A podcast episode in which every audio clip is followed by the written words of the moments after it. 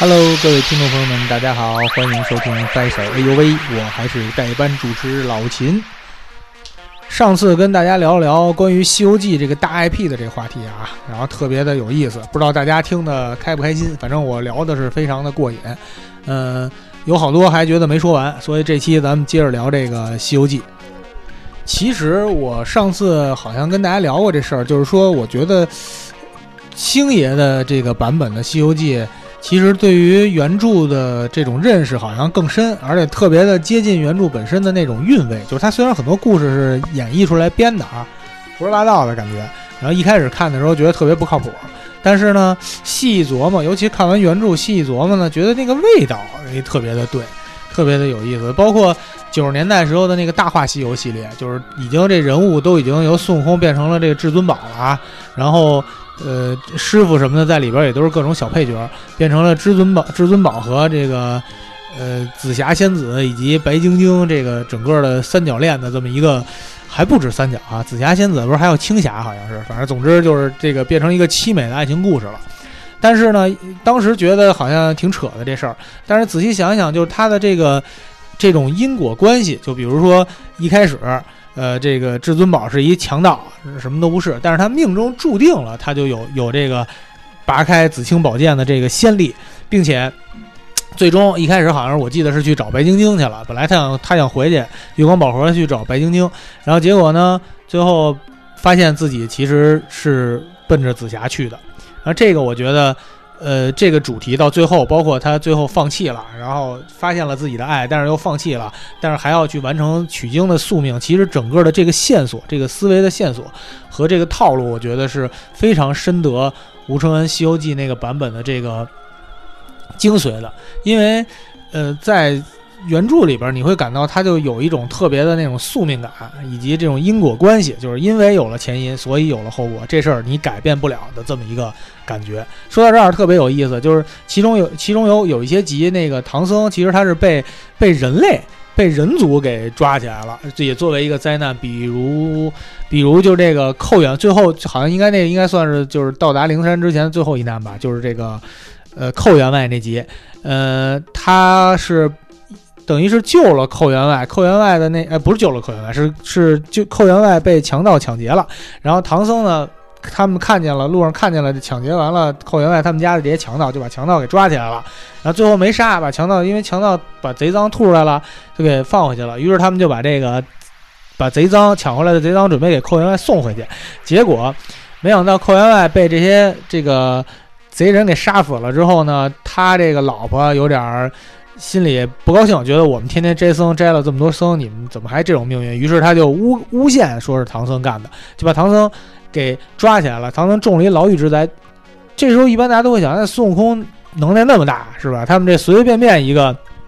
就光那小白龙那马就足够这帮人吃一壶子，还还要经历这么一难。但是这里边讲的就是孙悟空当时就说：“师傅他命中注定该有这么一难，所以我就不能出手，必须得让他蹲在监狱。然后蹲完了这牢狱之灾之后，再出手帮他解决这问题。这个其实都是一种就是。”呃，这个我觉得就佛家讲的这种因果关系的这么这么一个宿命感，然后我觉得这些在周星驰的那个片子里边，星爷的这个版本里边其实都有演绎，包括后来他这个呃什么降妖篇、伏魔篇，我都不太记得啊。第一个是叫伏魔篇吧，就是收。收孙悟空、猪八戒、沙僧那集，那里边呢，其实他就讲了这个这个沙僧，比方那个鱼妖，他是最后怎么变成那鱼妖的？因为什么原因？是因为他救了，好像是救了这个什么被被拐卖的儿童，结果没想到被人误会了，结果把他给打死了。这个积怨，积怨在这儿变成了一股怨气，就变成化作了这么一个魔。那个猪八戒好像也是说，因为他是一个多情种，怎么着，老婆背着他偷汉子什么，反正最后也是被人打死。具体的我这这不负责任啊，这个随便瞎说，因为我记不太清楚了，看完时间太长。但是，呃，就然后他就变成了妖怪了。但是这事儿其实你细想起来，他这个因果关系，这种前因后果的这感觉，其实是跟那个原著非常像的。虽然他这个是杜撰出来的。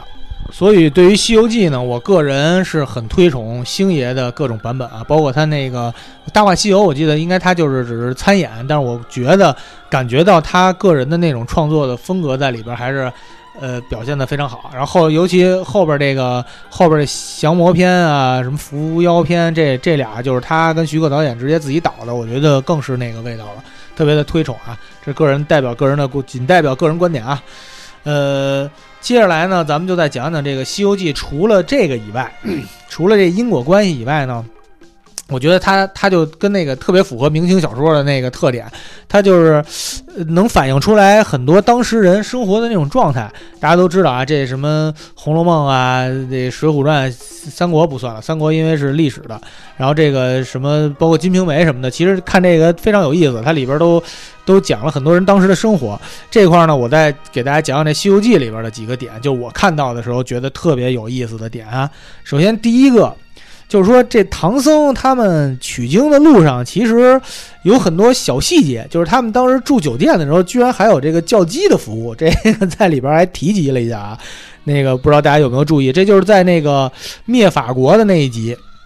还是上次咱们说的，就是他们等于为了，因为那块要驱赶驱逐和尚嘛，杀和尚嘛，还不光是驱逐，他要杀。然后呢，他们就就是这个孙悟空又去偷了人家的衣服，他们化妆成了这唐大官、孙二官、朱三官、沙四官，然后他们就化妆成了不是咱们八六版里边演的时候化妆成客商，其实他们说自己是贩马的。然后因为牵了一匹白龙马，说我这这是我第一第一只，我们是打前站来的，就去住了那个王小二的店。那到那儿之后，那王小二。这店这店主就问说啊，你们要要什么样的服务啊？我们这有什么几钱银子、五钱银子的，那个五两银子的，就是这个，反正丰俭由人。而特别低级别的呢，就是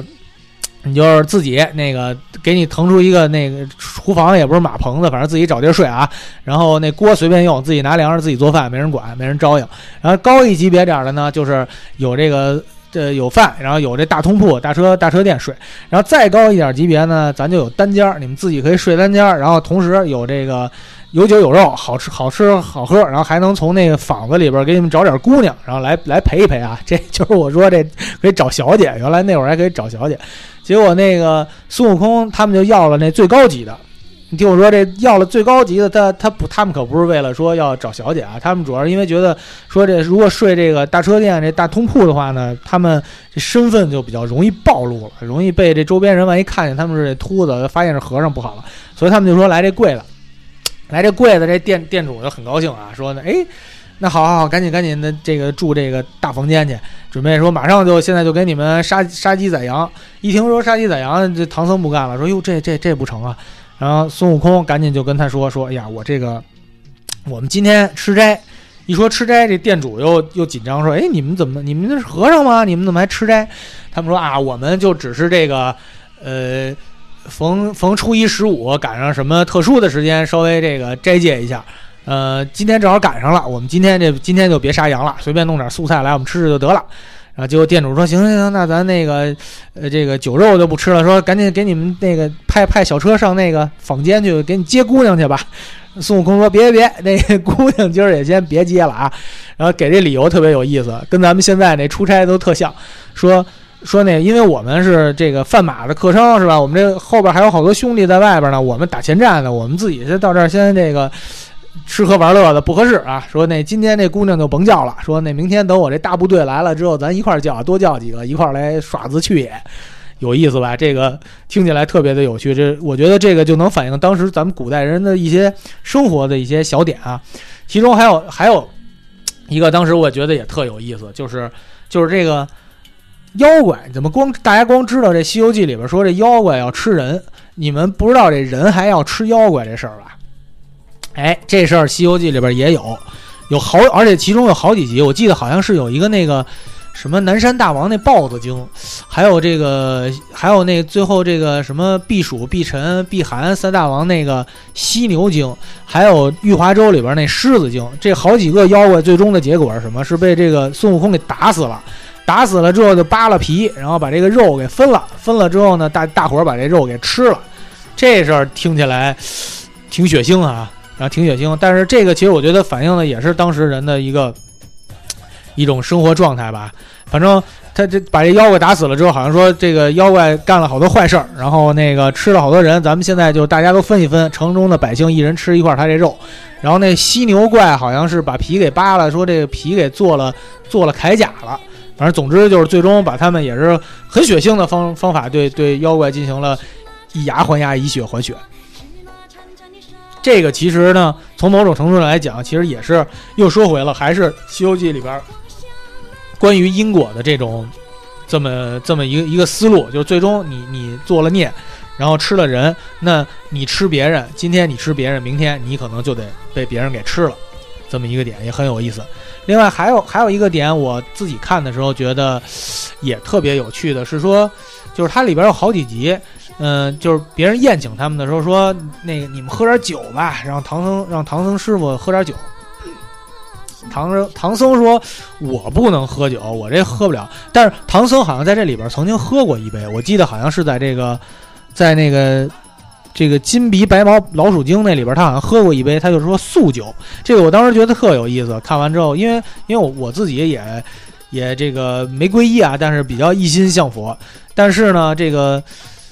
呃，三荤五素的这事儿，斋戒这事儿吧，有点经常是控制不了。所以我看到这还有素酒这一说，就特别有兴趣。因为唐僧在里边好几次提到说，我不能喝酒，说我这几个徒弟陪你们喝吧，说他们喝点素酒还是能喝。然后我当时就觉得很神奇，说这个居然啊还有素酒，这素酒是怎么回事呢？我就非常那个屌丝的上百度给百度了一下，然后发现大家好像很多人在搜这事儿，就是《西游记》里说的素酒到底咋回事儿。然后查了一下呢，好像是说这个，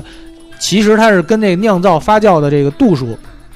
有关，就是发酵程度有关，都是粮食做的。但是那时候所谓的素酒，可能我估计指的就是咱们现在的那个什么醪糟啊、米酒之类的这种，或者那日本的梅子酒，大概就那种，反正度数比较低，然后就叫做是素酒了。因为其实这是很奇怪，酒这东西它本身就是粮食做的嘛，它分那荤素。后来发现这是就是高度低度的区别啊，至少在。《西游记》里边讲过，说这个素酒，这个持戒的人，包括八戒什么都有八戒，这个都还是可以稍微喝一点的啊，稍微喝一点，这咱们以后就有有这个理论依据了。哎，说完了这事儿之后呢，咱们就还说回关于《西游记》这个大 IP 的这个话题，因为这是我的一个论点论点吧。这两集在这儿带班得到这么一机会，大概提出这么一个点啊，就我因为我觉得咱们这《西游记》真的是一个特别好的 IP。就是基本上，我觉得分分钟可以秒杀这个美国那漫威什么之类的那些这英这个关于那些英雄的联盟。首先，在咱们中国来说，就这个武力特别强的这这这几位，比如说孙悟空、那个二郎神是吧？哪吒。然后在这个《西游记》这里边都有，但是这些人物肯定他不是说是那个吴承恩自己创造出来的啊，这个这咱们中国自古以来流传神话。但是我觉得在吴承恩的《西游记》里边，把他们给进行了一个融合，就形成了把他们应该说由一些神话传说，让它变成了一个真正变成了一个 IP。然后在这里边，你看，比如说人那边有什么英雄联盟啊，这那的，这个叫什么啊？不，什么英雄联盟？这个复仇者联盟啊，是吧？还有正义联盟什么的。咱们这个有取经联盟，对吧？包括。唐僧，呃，这个，呃，沙和尚、猪八戒、孙悟空，他们本身还对，还有小白龙，是吧？这这这五个人连马算上，一共他经常说连马五口，这五口人算上，其实他就是一个组合。这组合就各自有各自的，有能文能武，对吧？有能打的，有能吃的，然后有善于水战的，有善于变化的。哎，这个其实完全是一个一个组合。然后包括呢，在各种其他的《西游记》里边，其他这天界上，你们二郎神啊。这个哪吒，然后他们这些天兵天将，这个这个是天上的这么一一系列，这个相当于空军。然后海里边有那个什么龙王大太子，这个叫魔昂敖魔昂，然后带着虾兵蟹将，这海里边也有一堆。还有这个二郎神也也也很神，还有他二郎神有眉山七兄弟，他那个挺特别神奇。这个眉山七兄弟相当于好像，反正我理解啊，应该是说他那七兄弟都是还没有成仙的，都是人，跟二郎神这个仙呢拜了个。粑粑，然后几个人哥几个形成了一个小的武力联盟，有点那雇佣兵那性质。因为一开始先是那个帮着帮着天宫那收收降收降孙悟空时候，跟孙悟空干了一仗。然后后来打这九头虫的时候，是正好赶上孙悟空在海边儿，不在那河边儿，哎，碧波潭潭边儿，跟这个。呃，九头虫正干仗呢，发现哎，二二郎神、二郎真君带着这个他这眉山七兄弟来说，得你们帮帮忙吧。然后在这儿又又打过一次九头虫。还有啊，这个雷公电母啊，什么那个火德真君、水德真君这帮人，打那个青牛怪的时候，也是以一个联盟的形式，英雄联盟的形式，大家各自有各自的擅长，过来在这边打了一溜够。然后还有天上的那个呃多少星宿。什么四目星君这块儿，什么奎木狼啊，什么景木暗什么之类的，这些人也是又是另外一个体系的一组合。他们打那个犀牛怪的时候，也曾经都出来。而且而且，我觉得那个当时他的这个对于战争的描述的那个想象力是非常丰富的。说这个。呃，其中有一个叫景木案，然后我后来我还专门查了一下景木案，因为那个《水浒》里边不是有一个叫景木案郝思文嘛，当时我就不知道这景木案是什么，后来发现这个景木案是跟那个奎木狼是一样的，他们都是天上的这个星宿，然后它大概这个案这个东西就就是它这个好像是一反犬旁一个那个一个杆吧，它这个好像是说是草原上的一种猎犬，本身这个这个。动物是这么一个动物啊，然后就是这景万后来化化身成了一个一个化身成原形之后，直接把那直接把一个这个避暑大王还是避尘大王的一只犀牛直接给咬死了。然后后来他们本来说不想把这犀牛弄死，结果赶过去一看，说哎呦，已经被这个景万真君给给咬死了。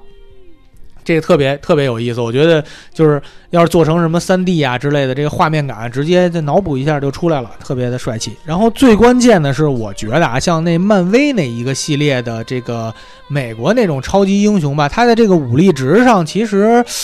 就是很难有一个有一个平衡，并且他我觉得他们缺乏一个缺乏一个点，就是。就是一通乱打，它缺乏一个咱们中国这《西游记》里边就有的这种，咱们这 IP 里边的点是什么？它特别有一个叫一物降一物的这么一个观念，这个我觉得也是。也是中国传统文化里边的一些元素，还有咱们中国这这佛佛教里边讲的这种一元素，就一物降一物。比如说这某日星官，他就是一大公鸡，然后他就降那专门那蜈蚣啊、蝎子什么的，就怕他，就怕他。然后这景木案吧，它是这个相当于什么老虎啊、什么犀牛啊、虎四什么这些的，那那就就就就都特别怕他。然后但是他这武力呢，搁别地儿可能又不是。又不是特别的这个好使了，所以我觉得这个点其实特别有趣，而且而且它其实特别符合现实生活。就现实生活其实就是这样，你说一个人强，他其实也一定有他自己害怕的事儿，有他有他擅长的和他不擅长的。所以这个我觉得，呃，都是《西游记》这个 IP 里边所的所蕴含的这种闪光点啊。我这吐槽完了那个。呃，漫威估计得罪了不少漫威迷啊，替替 f i s h e r 他们得罪了不少漫威迷，有可能又要挨骂了。在这儿先给大大家道一歉啊！如果要是说的哪儿不对的，纯属胡说八道，咱们就是茶余饭后瞎逼逼，然后大家别往心里去啊。嗯，接着说咱们这《西游记》，我觉得 IP 这点讲到这儿基本上呃可以告一段落了。然后最后呢，我还想再聊一聊的，就是关于咱们《西游记》这个原著里边的这种文采，就是。吴承恩他本身写的时候的这个文采，我觉得是非常有趣的一点。因为我本身孤陋寡闻，其实没看过什么正经的这个古书，呃，这白话小说其实看的原著的也不多。然后这《西游记》呢，我在看的时候就突然发现，哎，有一个这一点特别神奇，就是说它其他的在电影、电视、电视这种表现形式里边，其实就不可能能表现出来它的这华丽辞藻。为什么呢？这吴承恩吧，他特别的喜欢写。写诗词，就是他基本上在《西游记》这一百回里边，我大概数了一下啊，应该平均每一集里边都不少于五五篇诗词。他这些诗词就是那种，其实就是文字呢又比较简单，它又不是那种说像咱们这个一般不是学中文专业的，然后一看这词儿觉得哎呀看不太懂啥意思，他那都能看懂，就有点有的有点甚至于有点那种顺口溜那感觉。然后这个押韵合辙押韵的啊，它主要主要是用来描写风景。描写打仗一场，这你看这一场好杀，一个是什么什么，一个是怎么怎么着，然后这边这边那边香什么什么，反正就是一直都都是这种。然后其中呢，它还有还有几处是属于那种就是井喷式的创作。我发现这个好像在明清时代的这些文人都有这爱好，就跟那个。就跟这个这个曹雪芹写《红楼梦》的时候，他不是也有那结诗社嘛？然后在里边自己得化妆成各种各样的角色，里边写了好多诗。因为我原来看很多那个评价的人也说曹雪芹这诗写的不行啊，说这水平很低，都是纯是这个打油诗、绕口绕口这个顺口溜。结果后来那个人家也有人抨击，就是说说他这个，因为他带着角色写，比方说他这诗是薛蟠写的，那他那薛蟠能写出什么级别的好诗啊，对吧？他得哎代表不同。这贾宝玉写的一诗是什么感觉？这个林黛玉出一个啥啥样？薛宝钗出一啥样？他这是有角色变化的，所以说人家这水平还是很高。哎，这个时候呢，无独有偶，就是这个吴承恩在同一时代的这个明清小说里边，他们我觉得这些文人可能是说，因为自己。这个自降身价来写小说了，而且还是白话文的小说，所以呢，觉得特别不过瘾，估计又会觉得有这个才华呢没表现出来，所以必须得有点这种，得施展一下文字功底的这种，这个这个空间，所以他就特别喜欢的描描写的写这诗，《西游记》里边特别多，这么算下来，我觉得至少啊，反正不到一千，也至少得有七八百七八百首诗词。描述各种各样的这种场景啊，然后当然还是非常有趣，合辙押韵，说起来朗朗上口那感觉，就是感觉这 flow 啊，就是纯是这个，这才是我觉得这才是咱中国的真正的中国有嘻哈啊，就是那时候说话都是一句一句，人 freestyle 这算啥呀？这咱们这张口就来，所有任何一事儿都有。然后他这里边呢，其中呃就是说到就跟那个《红楼梦》那结诗社那一样，他其中有好几处。是那种这一集里边，就我看的时候就看着那几集，我几乎就是看看两眼就有点有点犯困，然后坚持了好几回才能看完，因为那诗太多了，一句接一句，就一段接一段的。这两处主要是出现在第一个是出现在那个讲就是泾河龙王那段呢，它其中有一个那个渔樵对话，就是有一个渔夫，就是渔夫就是那个那那个算命的人帮他算说哪儿哪儿几几点几点到哪儿捞鱼就能打上来那个啊，然后他跟一个樵夫一个砍柴的俩人呢就开始对诗。写的当然就是他们就相当于这个老百姓水平的纯 freestyle 了，然后就是就聊说咱们这写我们打鱼的好怎么怎么好，我这这我这个这个打柴的好，我这怎么怎么好，关于关于山，关于水，关于风景，春夏秋冬就开始写，这一句接一句，一段接一段，这估计就那一集里边，我觉得至少就得有就得没有百十来首也差不多吧，这是一处，还有一处呢，就是在咱们八六版里边，大家也有也有印象。就是有一次那孙悟不是有一次这个唐僧啊，他不是被几个老树精给给抓起来了，好像是什么佛云叟什么玩意儿，然后这个就给给抓给不是抓起来就给他射到一地儿之后，然后他们就开始这个饮茶对诗，最后不是还出了一个那个这个雨润红子娇的这个杏仙吗？要跟他结婚，就这一段。在那一段原著里边，其实也是，就是因为这个这个感觉，这个什么松，好像它是老松树、老柏树，呃，这几个老树精，感觉哎，这本身就有点特别符合这个花前月下这个文人这种气质啊，所以他们就在那对诗，然后这这几个老头儿纷纷的这诗性大发，各种各样的，还有那种顶针儿的，就是这个。这都是都是这个一个字儿开头，一个字儿结尾，然后这结尾对开头的各种各样的，然后还有有顶针儿的，然后还有这种就是好像是以一个字儿开头的，反正就各种各样的这个文字游戏。但是这看起来这样的话，就是咱们中国的这个这合辙押韵，这个甭管是数来宝啊，还是诗歌呀，还是现在这嘻哈，这好像是咱们文化里非常古老、非常传统的一个。所以我我觉得这个中国有嘻哈是一特好的节目啊，这个。完全是传承了咱们中国中华文明的这个这个亮点精髓，尤其就是咱们的这种咱们的这种 flow 呢，它属于就是我觉得不受文化水平的限制，就是你那文化水平高，你可以写的那个特别高，然后呢你特别低呢，咱也是顺口溜也一样，这都可以。然后我觉得非常的这个雅俗共赏，非常有趣，这一点在《西游记》里边表现的是淋漓尽致的。而且我觉得，基本上大家去看的时候都会能够注意到这一点。所以总体上来说啊，这个《西游记》，我觉得我从小看大，然后各种版本都特别喜爱，应该是最喜欢的一个 IP 了。还在这里还是非常的推崇。然后我觉得这不愧是咱们中国古典文学四大名著，然后也不愧是咱们呃好几代人这个童年的一个。